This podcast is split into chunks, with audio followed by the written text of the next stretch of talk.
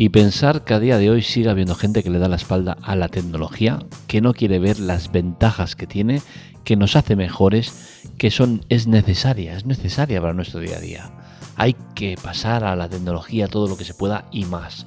Por ejemplo, en las elecciones. Las elecciones de los Estados Unidos se celebraron hace dos días y a día de hoy todavía no sabemos el resultado con la tecnología, evidentemente ya hace mucho que se sabrían los resultados, hace como dos días, porque eso es un tema rápido, efectivo y seguro, por mucho que, haya muchísima gente que le dé la espalda y diga que no es una cosa segura. Pero no es el tema que quiero tratar hoy. Hoy quiero tratar el tema de la publicidad con sonidos. Así que sin más, empezamos en la Tecla Tech.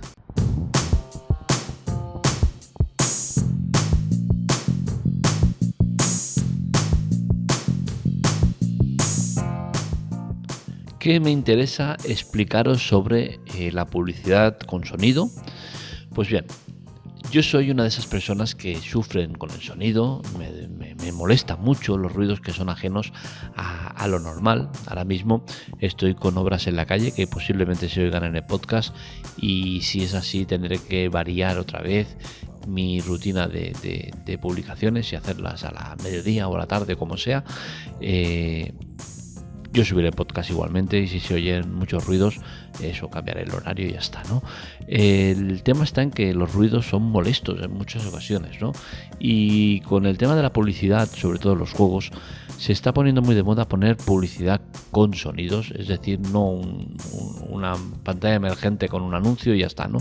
Eh, es un anuncio con, con sonido esto, eh, aparte de, molesto por el tema del sonido, también genera un consumo mayor de datos, que tampoco es que sea eh, preocupante, pero, pero oye, ahí está, ¿no? Y, creo que entre todo se está generando un ambiente que es perjudicial para todos y que creo que es necesario eh, comentar. Por ejemplo, el tema de ir en el transporte público si tienes eh, un juego como por ejemplo Scrabble Go, que es el, juego que hace unos días comentaba, es un juego que está muy bien, es un juego que, te nutre eh, interiormente, la mente la trabajas, pero eh, no sé si ya está programado desde el principio o ha sido a raíz de una actualización, el juego ha incrementado bastante el tema de la publicidad. No quiero ser mal pensado, pero me da que el juego ya está previsto para empezar con poca publicidad y a medida que vayas eh, aumentando tu nivel y mejorando mucho, te aumenta el volumen de publicidad. ¿Por qué? Porque si cuando empiezas te mete mucha publicidad, seguramente te puedas cansar del juego y dejarlo, mientras que si empieza con muy poca publicidad y cuando ya te ve que estás enganchado o que puedes estar enganchado por el tema de eh, tener mucho nivel o lo que sea, pues te aumenta eh, la publicidad porque eh, ese enganche hará que seguramente te sigas quedando.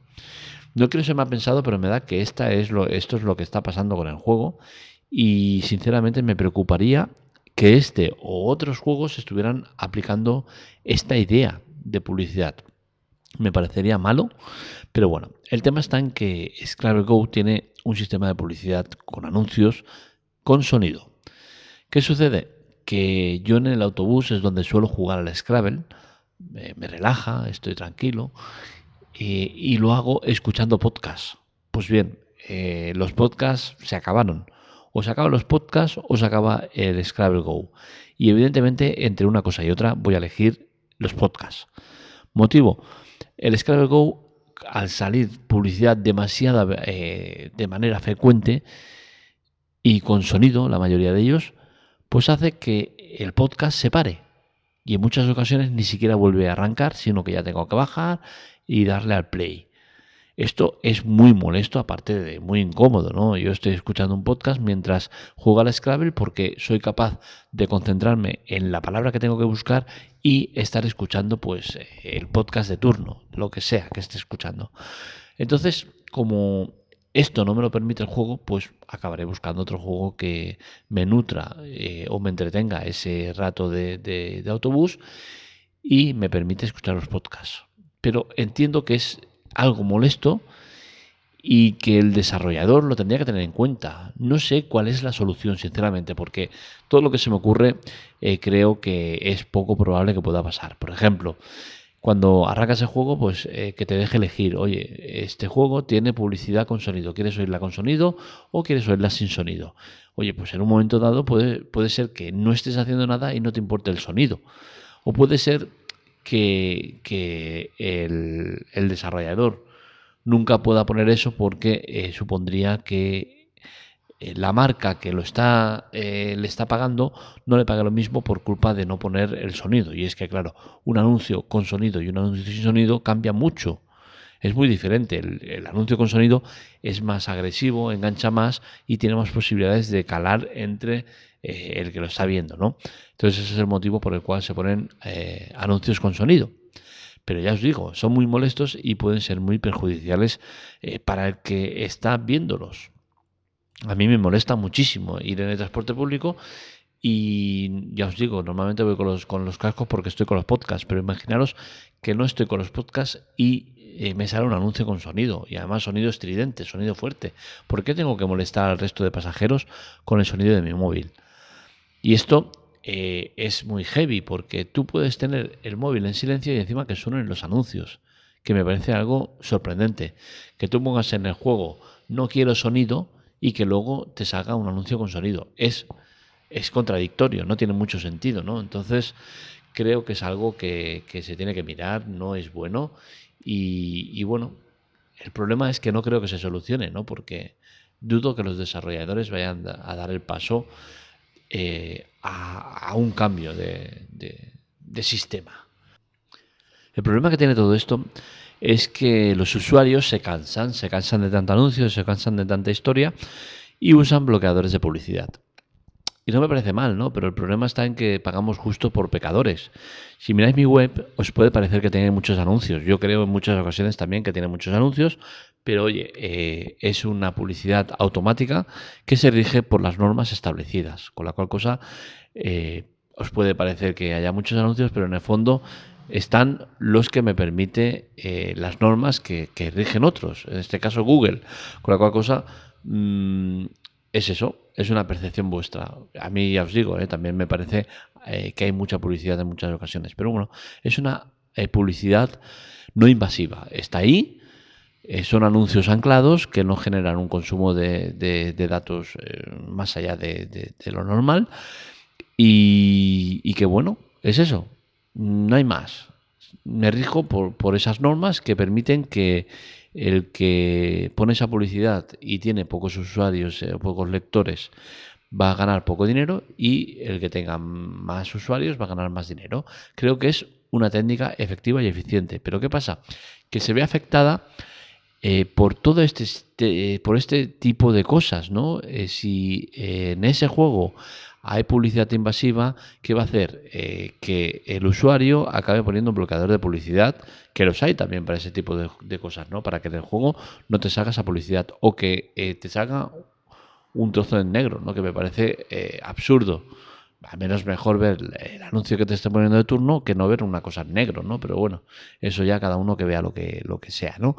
Pero es eso, ¿no? El, usuario al final se cansa por el bloqueadores de publicidad y esos bloqueadores de publicidad son eh, la peor pandemia que existe. Es que es terrible, porque lo que hacen es bloquear todo a saco.